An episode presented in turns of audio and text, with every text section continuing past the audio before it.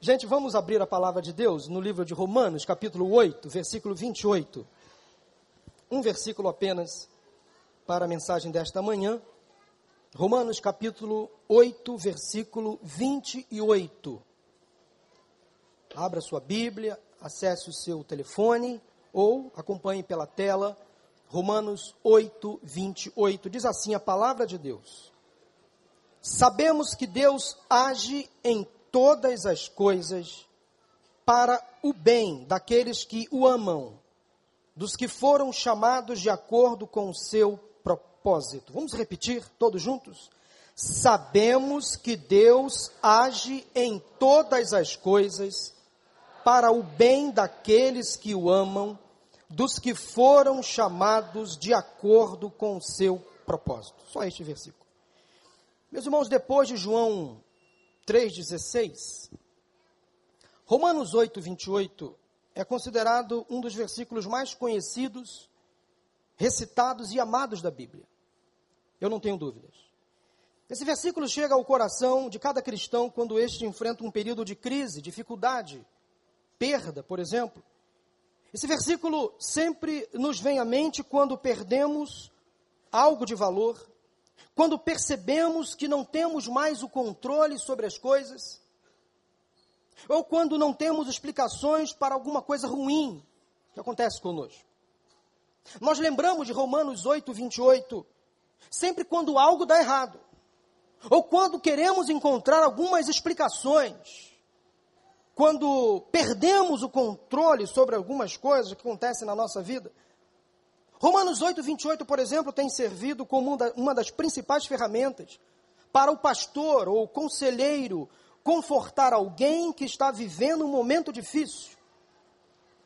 E talvez nenhum outro versículo da Bíblia fale mais diretamente ao coração do homem sobre a ação soberana de Deus do que Romanos 8, 28.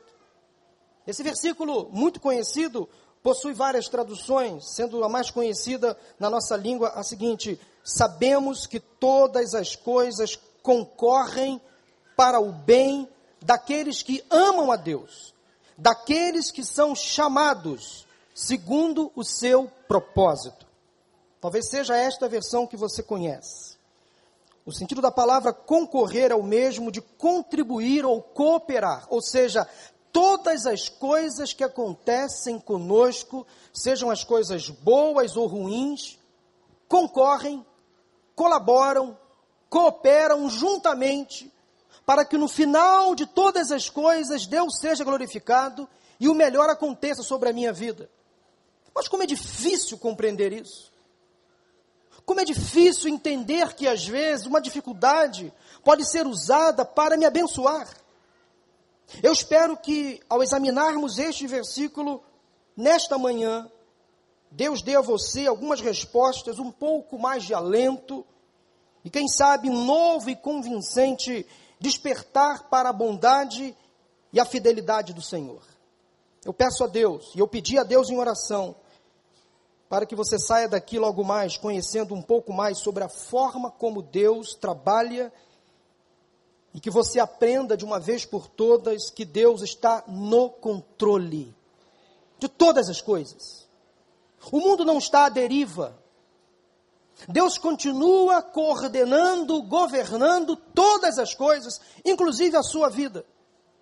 O, o mesmo carinho, a mesma atenção que Deus tem controlar o mundo, Ele controla e governa a sua vida e a minha vida. Crer nas palavras de Romanos 8, 28 é um dos maiores desafios que temos enfrentado nos últimos tempos. Estamos vivendo dias muito difíceis, não somente no Brasil, como em todo o mundo. Quando vamos assistir a televisão, por exemplo, é caos, miséria, sofrimento. Para onde olhamos, parece que não encontramos mais saída. Como, como alguém de vez em quando diz, é, está ruim para todo mundo. E está mesmo. Está ruim para todo mundo. Todo mundo enfrenta uma dificuldade em alguma área da sua vida. Ninguém está navegando em mares completamente tranquilos. Todos nós temos um porém, um porquê, uma dúvida, uma inquietação, um problema. uma lista de palavras no nosso vocabulário, coincidentemente iniciadas com a letra D. Eu fiz questão de relacionar essas palavras, lembrar de cada uma delas, porque essas palavras estão sendo muito faladas ultimamente. Quer ver? Desastre, decepção, desgosto, desilusão, desesperança, desânimo, depressão, desemprego, dívida, dilema, dificuldade, doença, dor, dúvida. Que dureza! Mas há uma palavra também iniciada com a letra D, no nosso mesmo vocabulário, que põe, que põe fim a todas essas coisas ruins. Essa palavra é um nome, que está sobre todo nome. E nós estamos aqui reunidos hoje porque nós cremos neste nome, no nome de Deus. Deus pode pôr fim a todas as coisas ruins e Ele continua no controle absoluto sobre todas as coisas. Eu não duvido. Romanos 8, 28, talvez, é uma das declarações mais otimistas da Bíblia. Foi dita e escrita por um homem que Deus escolheu lá no caminho de Damasco, o apóstolo Paulo. Daí eu fico imaginando como poderia um homem que sofreu tanto e suportou tantas lutas, injustiças, provações. Vide, por exemplo, o que está escrito em 2, 2 Coríntios 11, 23 a 28, lá uma relação de episódios que Paulo enfrentou. Como um homem que sofreu tanto pode fazer uma declaração tão absoluta, tão convincente, tão otimista? Alguém incrédulo poderia justificar afirmando que Paulo estava vivendo um momento de total insanidade. Ou talvez, quem sabe, apenas fazendo um jogo de palavras para agradar palavras bonitas, motivadoras, incentivadoras, sem nenhuma experiência ou vivência. Romanos 8, 28 contém as palavras mais absolutas e verdadeiras, não só para Paulo, o apóstolo, que viveu há quase dois mil anos atrás, como para cada um de nós em pleno 2017, um ano que já começou muito mal, com muitas tragédias, muitas tristezas, muitas preocupações. É no momento da crise que devemos nos agarrar no Senhor e buscar nele as respostas, o refúgio, o refrigério. Não há melhor lugar para estar durante um momento difícil do que na presença do Senhor para se alimentar da Sua palavra. Não há melhor lugar para estar no momento da crise do que na presença do Senhor e alimentando da Sua palavra. Creio que, a exemplo de Paulo, cada seguidor de Cristo, como eu e você, pode fazer esta declaração com total honestidade e convicção. Porque está experimentando o que é de fato viver em fé.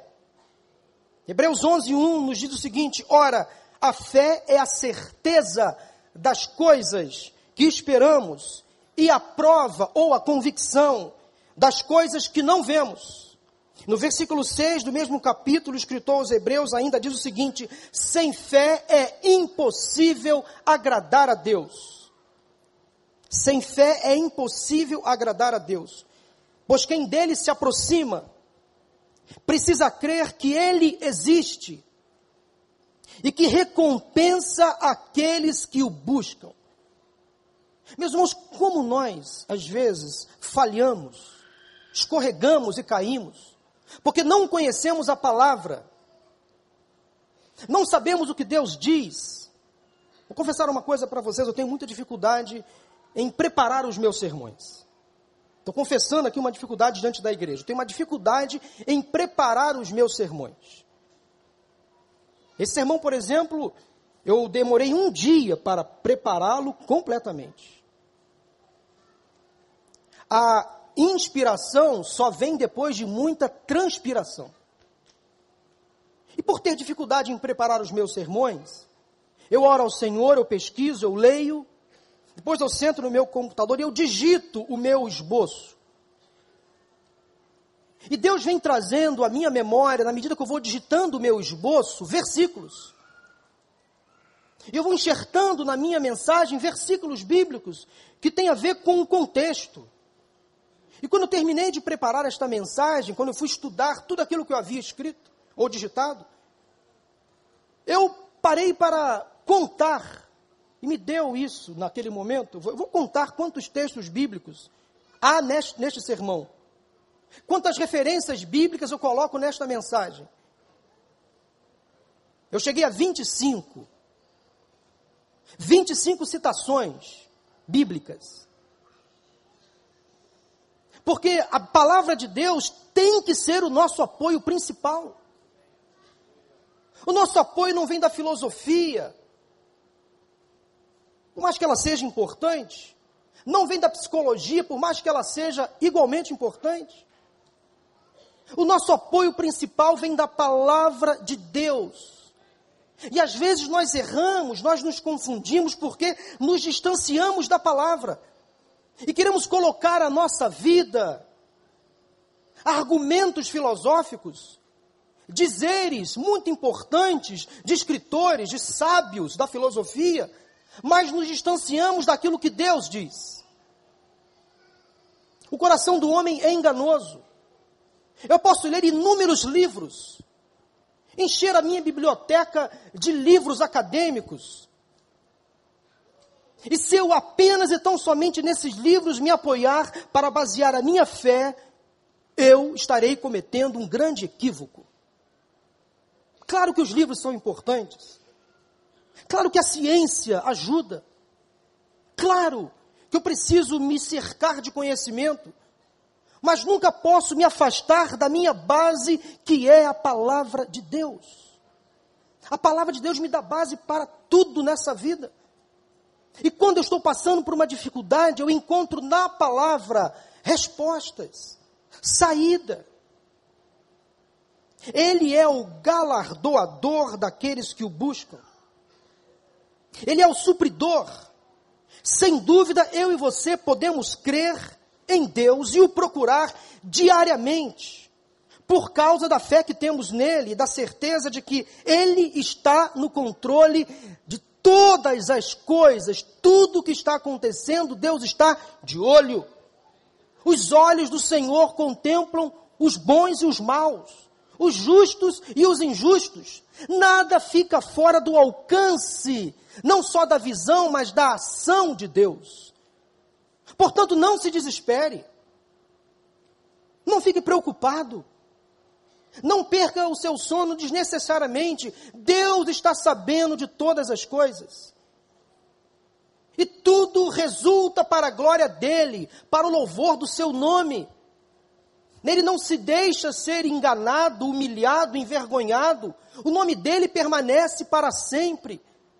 Nada será capaz neste mundo de tirar Deus do centro de todas as coisas. Por mais que o homem tente fazer, tente inventar, Deus continuará sendo Deus, como cantamos aqui hoje pela manhã. Ele continua no controle. Eu creio que, a exemplo de Paulo, então nós podemos afirmar que todas as coisas de fato colaboram, concorrem, cooperam para o bem daqueles que amam a Deus. A certeza dessa fé inabalável em Deus é uma conquista gradativa e intencional. Ela não acontece automaticamente, nem surge como uma fórmula milagrosa, mágica. Não há mecanismo humano que faça essa fé acontecer. Eu não preciso, por exemplo, pagar promessa para ter os resultados da bênção de Deus. Eu não preciso colocar galho de arruda, sal grosso, passar o pente abençoado na cabeça. Eu não preciso passar por debaixo do manto. Eu não preciso, por exemplo, pegar numa camisa suja de sangue. O nome de Jesus é suficientemente capaz para resolver todos os meus problemas. A minha bênção não vem da presença de física de um homem, da mão de uma pessoa sobre a minha cabeça, não vem disso. Vem da palavra de Deus. da ação soberana de Deus. E Ele abençoa como Ele quer, quem Ele quer, da maneira como Ele quer. Quantas pessoas erram em busca de respostas humanas? Vão atrás de homens e mulheres, entre aspas, de oração, que tem uma palavra, uma revelação especial, uma visão sobrenatural, e se esquecem da palavra, se afastam da Bíblia. Nela, na palavra de Deus, nós temos todas as nossas respostas. A Bíblia é suficiente. Isso é um processo puramente espiritual. Então, a questão é a seguinte: como eu e você conseguimos chegar nesse mesmo patamar do apóstolo Paulo? Como podemos dizer, sem dúvidas e questionamentos, que sabemos que todas as coisas que estão acontecendo conosco, sejam as boas ou as ruins, estão cooperando então para o nosso bem? Há uma promessa hoje para você nesta manhã, para cada um de nós, baseada em Romanos 8, 28. Como eu e você podemos experimentar essa recompensa, ou seja, a certeza de uma fé inabalável? Vamos estudar as palavras dessa passagem, dessa promessa e sair daqui mais do que certo de que Deus está no controle. Em primeiro lugar, anote no seu coração. Nós precisamos saber mais sobre Deus e viver o que sabemos. Anote isso no seu coração. Nós precisamos saber mais sobre Deus e viver o que sabemos. Pode parecer tão óbvio, mas não tem sido óbvio para muitas pessoas. Paulo inicia dizendo o seguinte: sabemos. Sabemos. O que sabemos? Será que nós sabemos? Vamos concordar que sabemos pouco sobre Deus. Todos nós. Todos nós, sem exceção, sabemos pouco sobre Deus. Sabemos muito sobre o universo criado, mas pouco sobre o Criador do universo. Sabemos muito sobre filosofia, religião, conhecemos todas as ciências, por exemplo, mas pouco sobre aquele que é o Senhor e aquele que está acima de todas essas coisas. Vamos concordar? Discutimos política e economia como poucos. Temos respostas para todos os problemas do Brasil. Mas quando o assunto é espiritualidade, vida com Deus, fé, fugimos do debate. Parece que nos faltam conhecimento e argumentos. Passamos horas falando sobre futebol, as últimas tendências da moda, a vida dos famosos. Passamos muito tempo nas redes sociais, por exemplo, falando futricagens, besteiras, arrumando discórdias, inimizades, fofocando. Mas não investimos o mesmo tempo para estudar e conhecer a Deus. É verdade, é fato. Alguns querem até redefinir aquilo que Deus já definiu, desde a origem. Alguns querem dar um novo formato a algumas coisas que Deus frontalmente reprova. Estamos ficando expert em muitos assuntos, mas totalmente ignorantes, distantes acerca do eterno, do Senhor Todo-Poderoso. Há pessoas que, por exemplo, preferem confiar naquilo que a ciência nunca provou, ou naquilo que a Bíblia abertamente reprova, do que confiar mais em Deus. É tão fácil confiar em Deus, acreditar nele. Deus permite ser conhecido, mas nós teimamos em não conhecê-lo. Insensatez nossa. Tiago capítulo 4, versículo 8, lemos: Aproximem-se de Deus e ele se aproximará de vocês. Ou seja, há uma iniciativa primeiramente nossa. Deus sempre está à nossa disposição, mas a iniciativa tem que ser nossa. A profecia bíblica de Oséias nos diz o seguinte: Oséias capítulo 4, versículo 6: Meu povo foi destruído por falta de conhecimento. Não podemos repetir os mesmos erros daqueles que serviam a Deus no passado. O mesmo profeta, no capítulo 6, versículo 3, diz o seguinte: Conheçamos o Senhor e esforcemos-nos por conhecê-lo. Jesus ratificou essa mesma ideia, essa mesma mensagem, quando disse aos seus discípulos e a todos nós: Vocês estão sendo enganados, ludibriados, porque não conhecem as Escrituras nem o poder de Deus. É fato. Quanta falta faz a falta de conhecimento de Deus? Quanta falta faz a falta de conhecimento de Deus? Há crentes fracos na fé que se desviam facilmente, que são levados por conversas, por ventos doutrinários, ainda hoje, porque sabem pouco ou nada sobre Deus, não se dedicam ao ensino da palavra, negligenciam algo tão importante e precioso que temos à nossa disposição todos os dias, sem esforço. Quando um crente no Senhor passa por provações, tentações, perdas, sofrimentos, ele, à luz da palavra de Deus, compreende, resiste e enfrenta. Sabe por quê? Porque encontra no Senhor e na Sua palavra as respostas, o alento, a confiança, a certeza absoluta de que Deus está de olho, Ele está no controle. E no final tudo vai dar certo, porque Ele está à frente. Acredite, meu irmão, minha irmã, na soberania de Deus e viva de acordo com esta verdade. Note o que Paulo diz: sabemos que Deus age em todas as coisas Paulo sabia. Ele conhecia Deus de perto. Ele sabia que Deus era o único que controlava todas as coisas, não apenas algumas coisas. Paulo sabia muito bem as palavras de Jesus em Mateus 28, 18, quando disse: Toda a autoridade me foi dada no céu e na terra. E ele viveu debaixo dessa confiança. Eu tenho certeza absoluta, conhecedor das Escrituras como Paulo foi, de que ele sabia a linda e empolgante mensagem que há no início do Salmo 103. Todas as vezes que eu leio o Salmo 103, eu paro nos seis primeiros versículos. Não consigo ler a sequência porque esses versículos me alimentam de tal forma, de tal maneira, que eu fico contemplando ali a grandeza de Deus. Bendiga o Senhor a minha alma. Bendiga o Senhor todo o meu ser.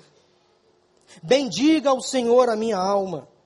Não esqueça nenhuma de suas bênçãos do passado, do presente e aquelas que virão. Lembre-se de que Ele ainda fará muito mais.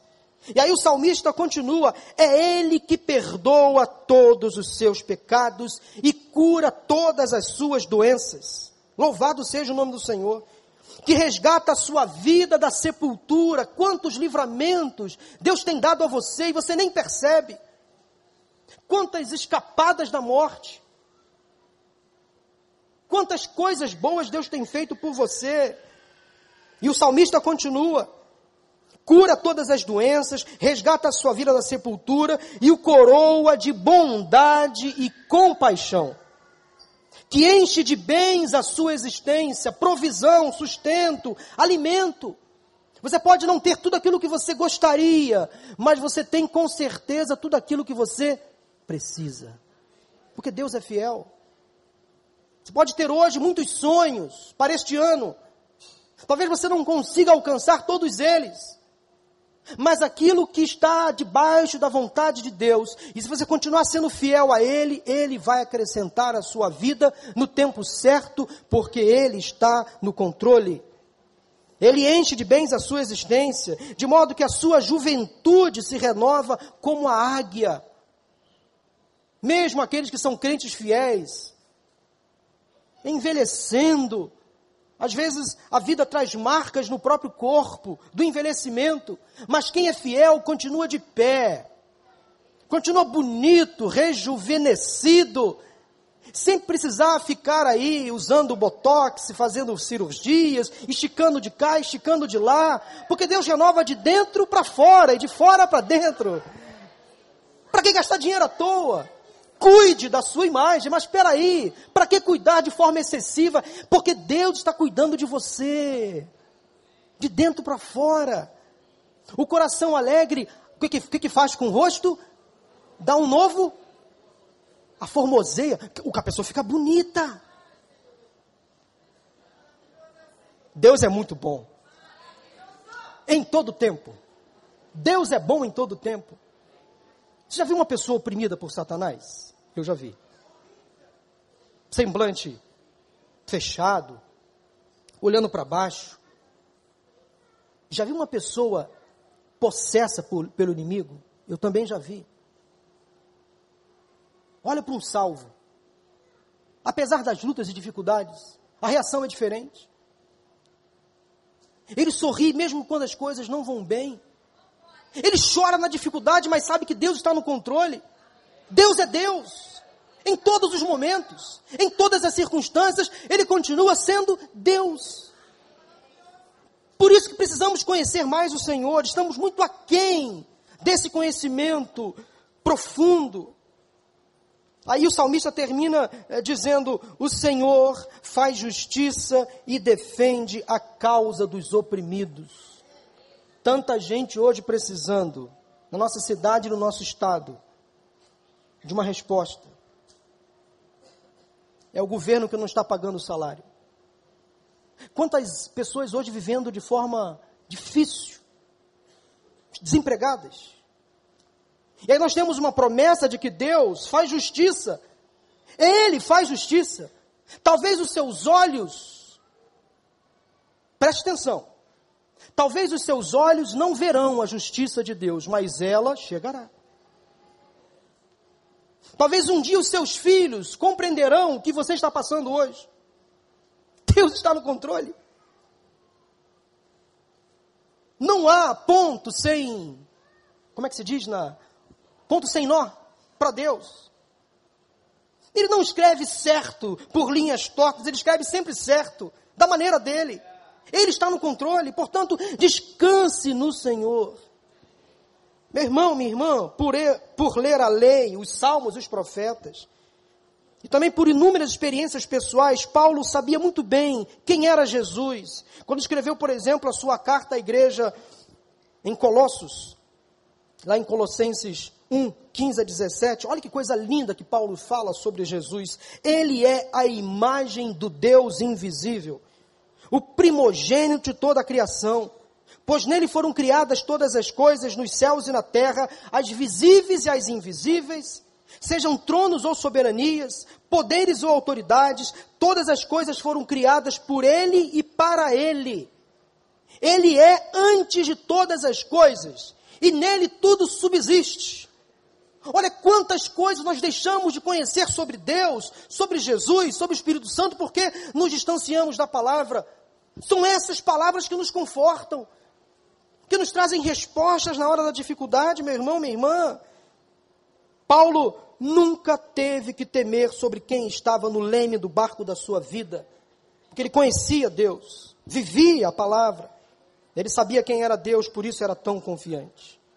Paulo também conhecia a biografia de Jó, que depois de sofrer terrivelmente foi capaz de expressar sua fé em Deus da seguinte maneira: olha o que Jó disse, que serve para cada um de nós como um alento. Eu sei que o meu redentor vive, eu sei que o meu redentor vive, e que no fim se levantará sobre a terra. E depois que o meu corpo estiver destruído e em carne, verei a Deus. Eu verei com os meus próprios olhos, eu mesmo, disse Jó, e não outro. Como anseia no meu peito o coração. Sei que podes fazer todas as coisas. Nenhum dos teus planos pode ser frustrado. Meus ouvidos, olha que coisa linda. Meus ouvidos já tinham ouvido falar a teu respeito. Mas agora os meus olhos te viram. Como é difícil e fácil ver Jesus na tribulação. Pedro, quando estava afundando, depois de sair daquele barco, ele olhou para Jesus. Bastou desviar, o olhar afundou. Mas quando voltou a olhar, teve a saída, teve o livramento. É na dificuldade que nós enxergamos Jesus mais de perto. É na luta que nós temos a nossa fé acrescida. Coisa boa é conhecer a palavra. Paulo, escrevendo aos Gálatas, disse o seguinte: Foi crucificado com Cristo, assim já não sou eu quem vive, mas Cristo vive em mim. A vida que agora vivo no corpo, vivo-a pela fé no Filho de Deus, que me amou e se entregou por mim. Meu irmão, minha irmã, conhecer a Deus e Sua palavra enche o nosso coração e a nossa mente de certezas absolutas. E uma das certezas principais, então, é a seguinte: Deus está no controle. Mesmo quando as circunstâncias parecem mostrar o contrário, a verdade permanece, ou seja, Deus está no controle. Nunca devemos duvidar da sua soberania, autoridade e poder. A chave é aceitá-lo pela fé e viver a verdade em nossas vidas diárias, como Paulo fez. Preste atenção. Eu sei que nem todos os meus problemas serão resolvidos, que nem todas as minhas necessidades serão supridas, que nem todas as minhas orações serão atendidas como eu quero, que nem todos os meus sonhos se realizarão. Eu sei que nem todas as bênçãos que eu quero virão. Sei que não serei curado de todas as minhas doenças. E que um dia, o meu dia chegará. Não tem jeito. Eu creio que além, apesar das dificuldades que eu enfrento, Deus pode me abençoar nesta vida. Mas muitas das minhas orações não serão aqui atendidas. Mas eu creio que um dia o meu dia chegará o dia em que o meu corpo será glorificado. Esse dia chegará. Eu creio com a mais absoluta certeza, com toda a convicção de que o Senhor me receberá de braços abertos na sua glória. E Ele enxugará dos meus olhos, dos seus olhos, toda lágrima.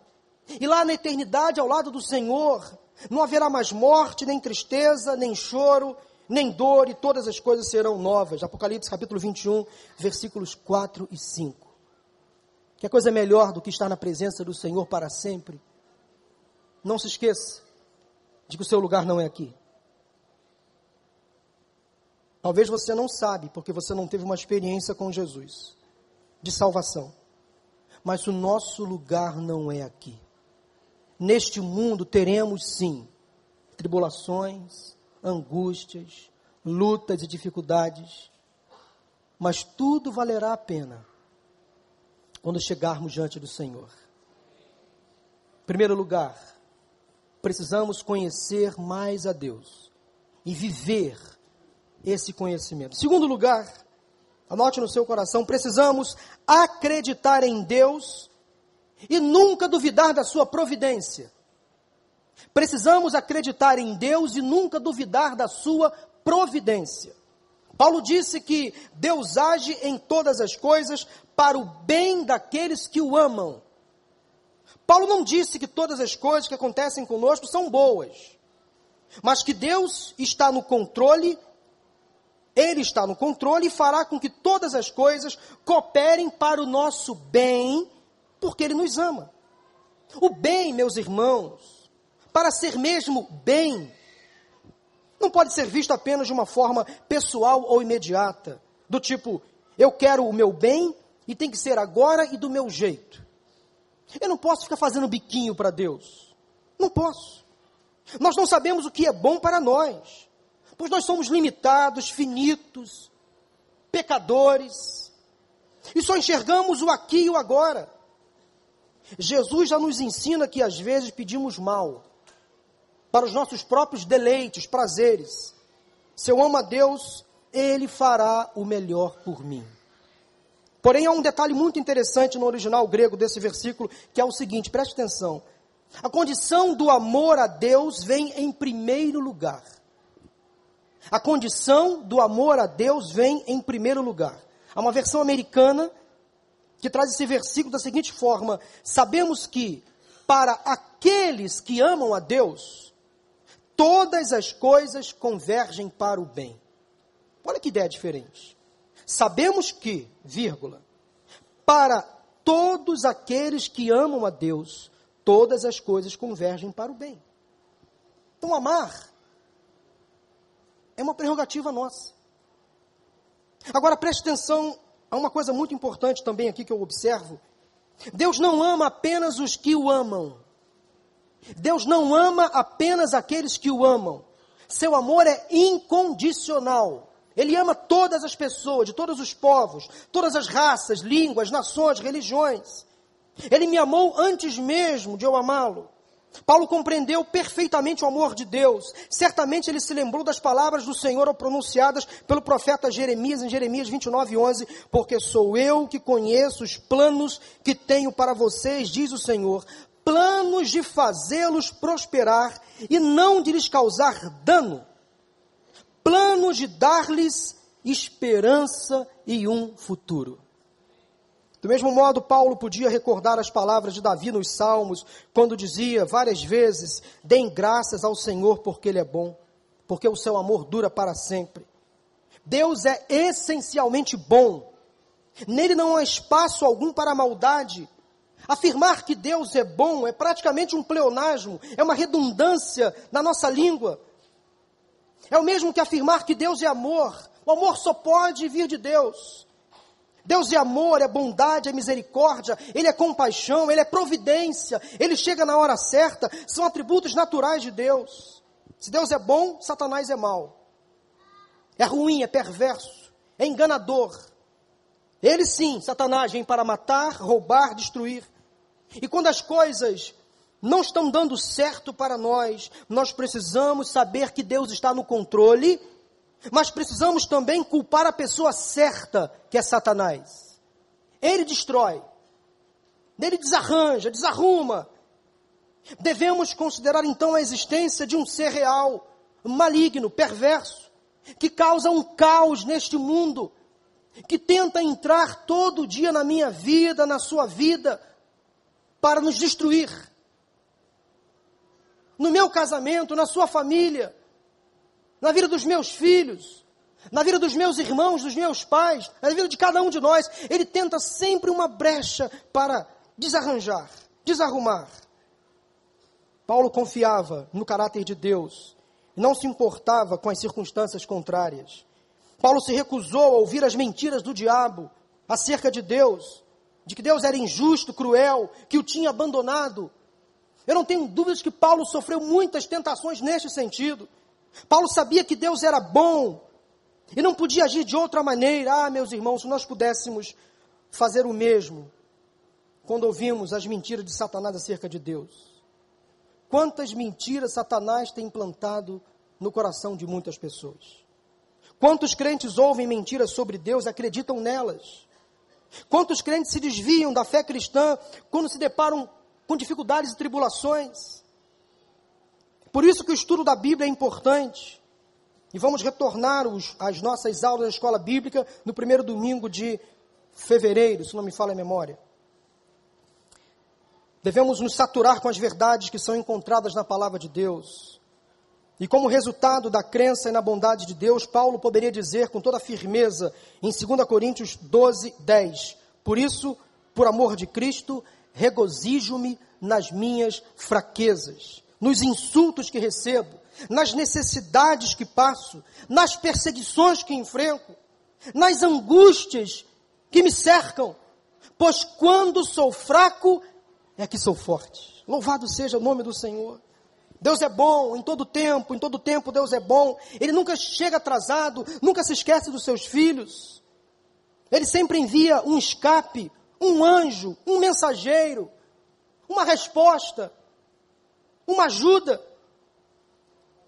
E não se surpreenda, porque Deus às vezes usa até um descrente, um infiel, um anjo do mal para abençoar as pessoas que são dele.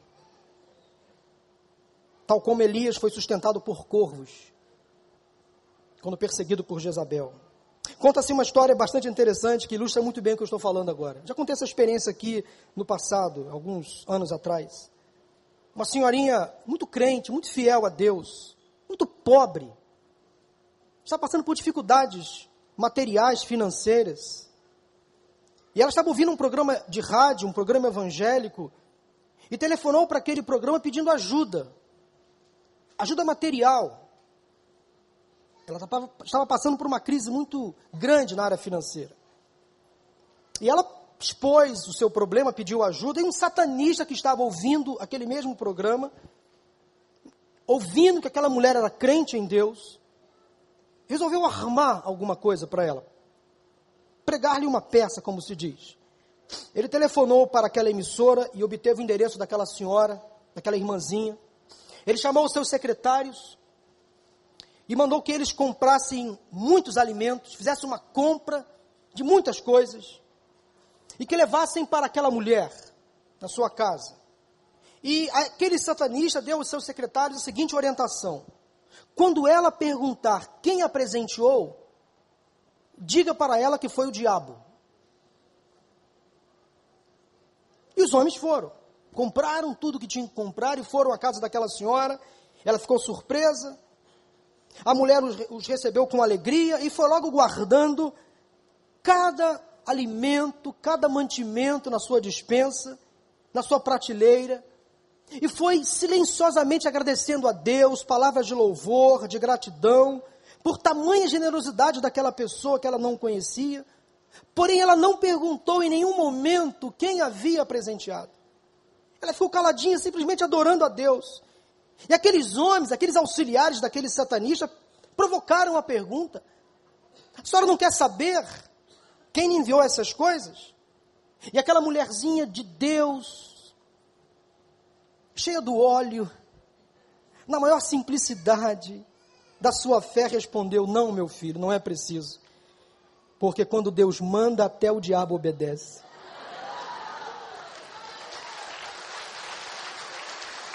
Está vendo lá? Deus é Deus. Ele move os céus e a terra até o inferno para te socorrer. Está ouvindo aí, vocês dois? Ele é Deus. Ele é Deus. Nunca se surpreenda com aquilo que Deus pode fazer. O nosso Deus é bom, é bom demais. Ele confunde até o inimigo para nos livrar. Quais são os inimigos que têm atingido você sua família, sua mente, seus negócios, seus planos. Saiba que Deus é maior do que todos eles. Todos os seus inimigos estão debaixo dos pés do nosso Deus. Todos eles. Nunca duvide do que Deus é capaz de fazer. Creia na sua providência, no escape, na hora certa, na resposta. Acredite em Deus e nunca duvide daquilo que Ele é capaz de fazer. Creia no Senhor, Ele está no controle. Amém? Em terceiro e último lugar, precisamos confiar que Deus é fiel para cumprir o que prometeu. Precisamos confiar que Deus é fiel para cumprir o que prometeu. Toda a premissa de Romanos 8, 28 repousa sobre a fidelidade de Deus para fazer o que ele diz e sobre o poder que ele possui para realizá-lo. Simplesmente isso. Sabemos que Deus age em todas as coisas para o bem daqueles que o amam, dos que foram chamados de acordo com o seu propósito. Se Deus não fosse fiel e verdadeiro, este versículo não teria sentido algum. Seria como um edifício sem base, um carro sem rodas, boas intenções sem provas. Mas louvado seja o nome do Senhor, porque Ele é fiel. O que Ele cumpre, promete na hora certa, no tempo certo. Paulo conheceu, experimentou pessoalmente a fidelidade do Senhor em sua vida. Mais uma vez, as palavras do profeta Jeremias, sem dúvida, alimentaram o coração do apóstolo, a sua alma, a sua mente. Lá em Lamentações 3, 22 e 23, a palavra de Deus nos diz o seguinte: graças ao grande amor do Senhor, é que não somos consumidos, pois as suas misericórdias não têm fim são inesgotáveis, renovam-se a cada manhã. Grande é a sua fidelidade. Nas primeiras horas deste dia, Deus zerou a conta. Encheu a sua vida de bens, de recursos, de providência, de bênçãos, de misericórdia. Eu e você só estamos aqui vivos hoje, nesta manhã, ou você que nos assiste pela internet, só estamos aqui hoje porque Deus permitiu. Misericórdia dele. Onde estaríamos se não fosse pela misericórdia do Senhor? Onde estaríamos? Paulo também disse ao jovem pastor Timóteo: Por essa causa também sofro, mas não me envergonho, porque sei em quem tenho crido. E estou bem certo de que Ele é poderoso para guardar o que lhe confiei até aquele dia. Que certeza. Deus é fiel. O que ele promete, ele cumpre. A certeza de Paulo, a certeza de Paulo sobre Deus. Esse Deus cumpriria sua promessa. Deu a ele, Paulo, autoridade para escrever o seguinte à igreja em Tessalônica. Lá em 1 Tessalonicenses 5:24, aquele que o chama é fiel e fará isso. Aquele que o chama é fiel e fará isso. Portanto, se a certeza da fé é dada àqueles que amam a Deus e àqueles que são chamados de acordo com o seu propósito, a questão agora é a seguinte: você ama Deus? Você é ou já foi chamado por Deus de acordo com o seu propósito? Ou seu amor a Deus é simplesmente um sentimento emocional condicionado a algumas coisas, uma atitude isolada, repentina, ou quem sabe o seu amor a Deus é algo representado apenas pela sua intelectualidade.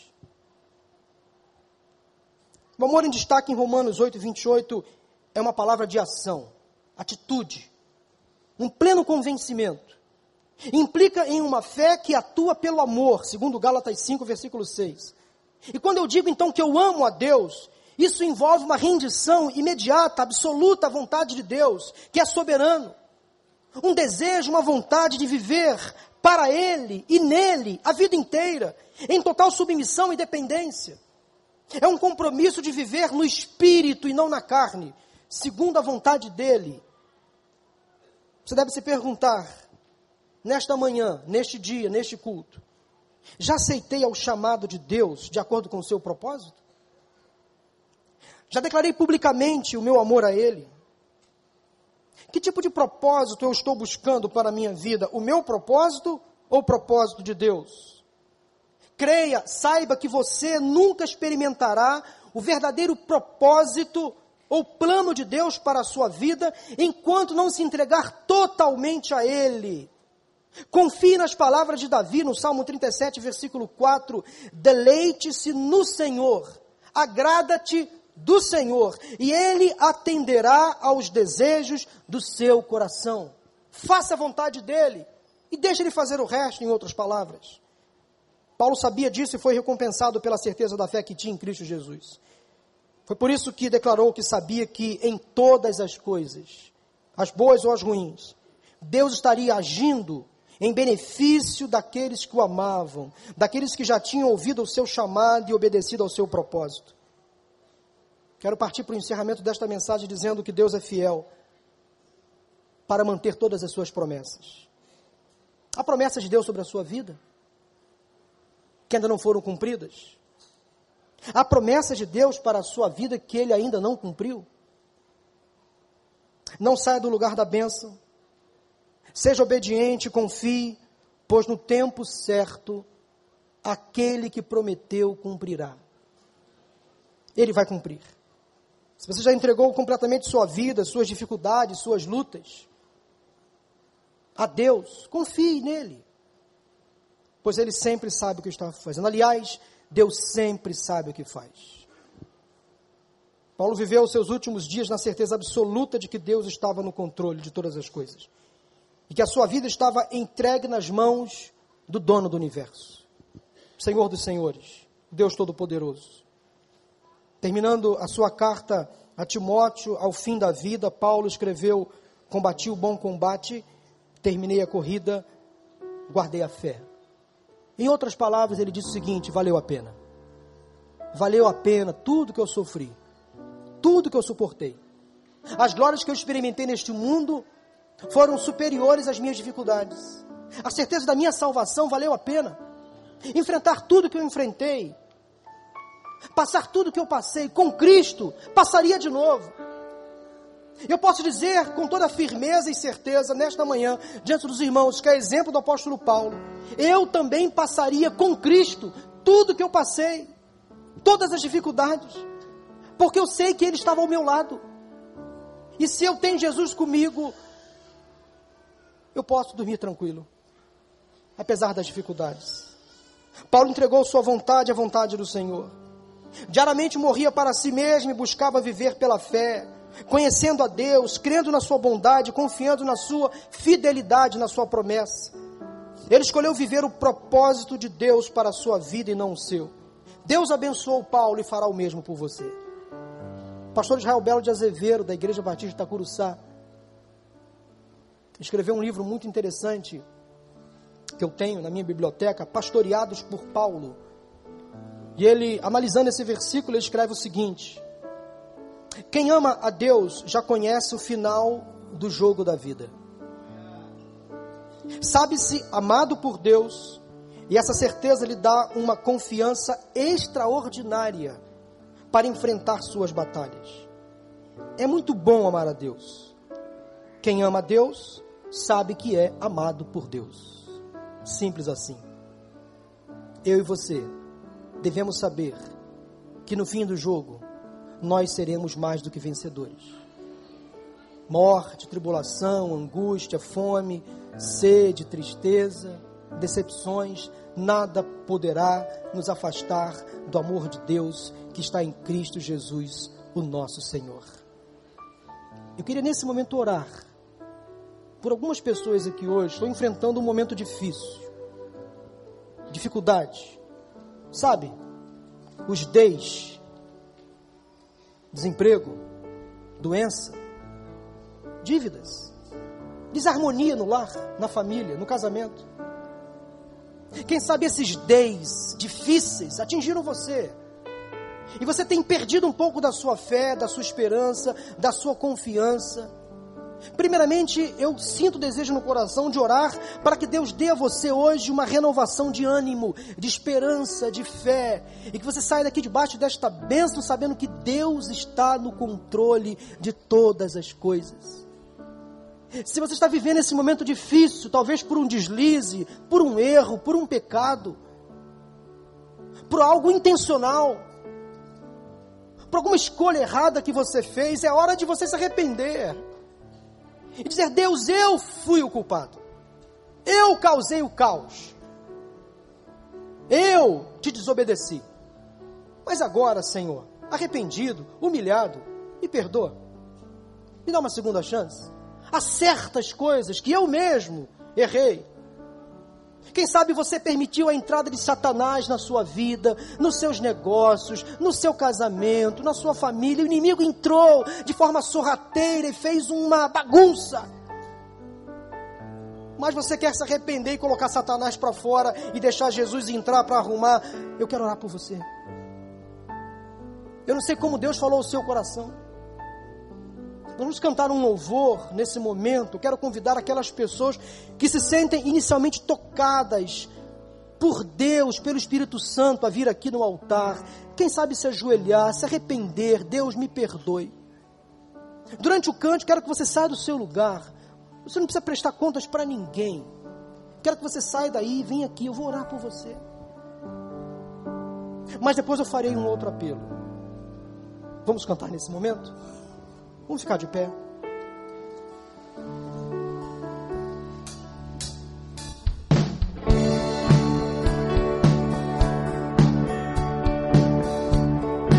Pode sair do seu lugar e vir até aqui. És meu pastor e nada faltará.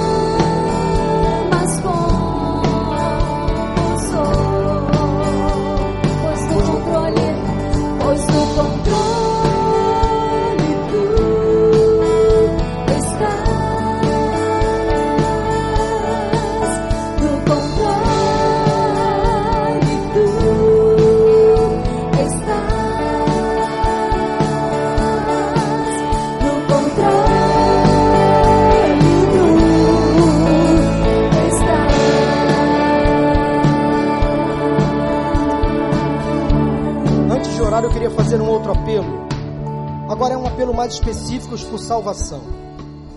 Eu não sei se há pessoas aqui hoje, nesta manhã, e todo culto há pessoas que ainda não tiveram um compromisso real com Jesus de salvação. Talvez há pessoas aqui hoje, nesta manhã, que não amam a Deus integralmente, que não foram ainda chamados de acordo com o seu propósito, mas hoje Deus está te chamando, porque Ele tem um propósito especial para a sua vida. Ele quer te salvar, Ele quer com que você seja filho dele, que você sinta o amor dele de perto, que você seja batizado, se você ainda não fez.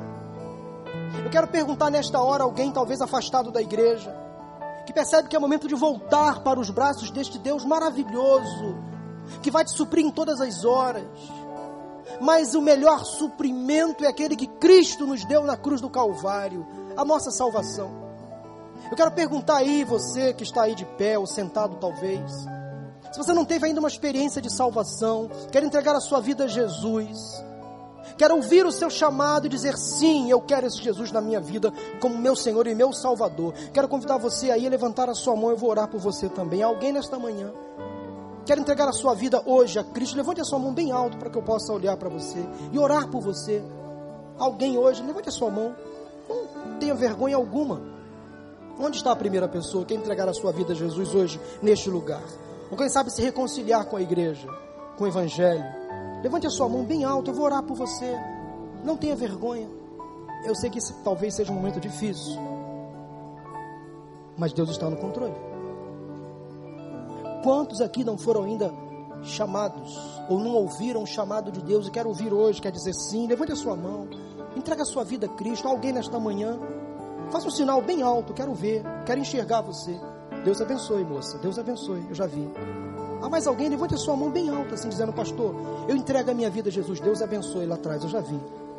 Pode levantar, você também, pode levantar a sua mão. Eu quero voltar para o Evangelho, estou afastado. Deus abençoe. Há mais alguém? Deus abençoe. Deus abençoe. Há mais alguém? Deus abençoe. Deus abençoe. Lá atrás eu já vi. Deus abençoe. Deus abençoe. Lá atrás também. Olha como Deus faz. Quem fala que domingo de manhã não é dia de salvação? Deus é Deus. Ele salva quem Ele quer, quando Ele quer e como Ele quer. Há mais alguém? Levante a sua mão em nome de Jesus. Faça um sinal assim dizendo, pastor, eu quero Jesus na minha vida. Eu quero entregar toda a minha vida, o meu ser, os meus negócios, nas mãos de Jesus Cristo, porque eu sei que Ele está no controle. Levante a sua mão se alguém quer entregar a sua vida a Jesus. Deus abençoe. Amém um pai abraçando o filho que aceita Jesus. Não há imagem melhor.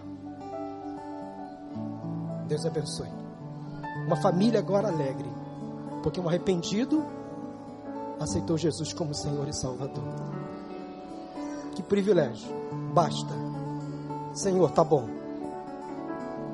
Eu quero convidar todas as pessoas que tomaram uma decisão agora a sair do seu lugar e vir aqui Pastor Tiago está ali, Pastor Rogério também.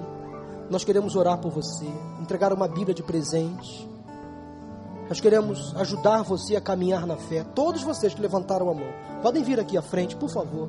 Pede licença quem está ao seu lado, pode pedir licença e vem aqui. Pastor Tiago, levante a mão. Pastor Rogério também. Pastor Tiago está aqui. Pastor Rogério está lá naquela, já, já está na salinha. Pastor Tiago, levante a mão mais uma vez.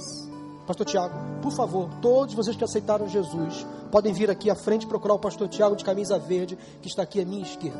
Vamos orar? Deus, obrigado pela palavra desta manhã.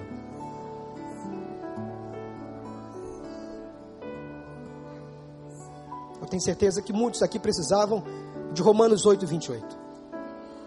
Da certeza, desta esperança de que Deus está no controle. Muitos aqui passam por lutas, por privações, por provações. Muitos experimentaram perdas durante o ano passado. Estão iniciando este ano ainda vivendo, quem sabe, escassez. Mas tu és o Deus provedor. Tu és o Deus que sustenta, que abre a porta no tempo certo. Tu és o Deus que abraça, que acolhe, que perdoa, que renova a esperança, a fé, que traz o o certo na hora certa, Tu conheces as necessidades dessas pessoas que estão aqui à frente hoje, quem sabe confessando pecados, erros. Quem sabe expondo suas necessidades materiais, financeiras. Deus supra de alguma forma. Envie anjos, Senhor, em nome de Jesus, para suprir as necessidades dos teus servos nesta manhã. Abra portas de emprego, Senhor. Traga o alimento, não deixe faltar o necessário. Traga paz, a renovação, o refrigério, a restauração nas vidas, nos casamentos, nas famílias. Perdoa pecados, Senhor, em nome de Jesus. Pois tu estás no controle de todas as coisas e todas as coisas cooperam juntamente para o bem daqueles que te amam, te servem e que ouviram o teu chamado e vivem de acordo com o teu propósito. Obrigado pela bênção desta manhã. Traga-nos de volta à tarde ou à noite para mais uma vez ouvirmos a tua voz, porque sem dúvida o Senhor tem mais a nos falar neste domingo. Dia do Senhor, o melhor dia da semana. Leva o teu povo em paz e segurança, Senhor, e dá-nos uma semana de bênçãos, de vitórias. Oramos em nome de Jesus. Aplauda o Senhor. Deus seja louvado.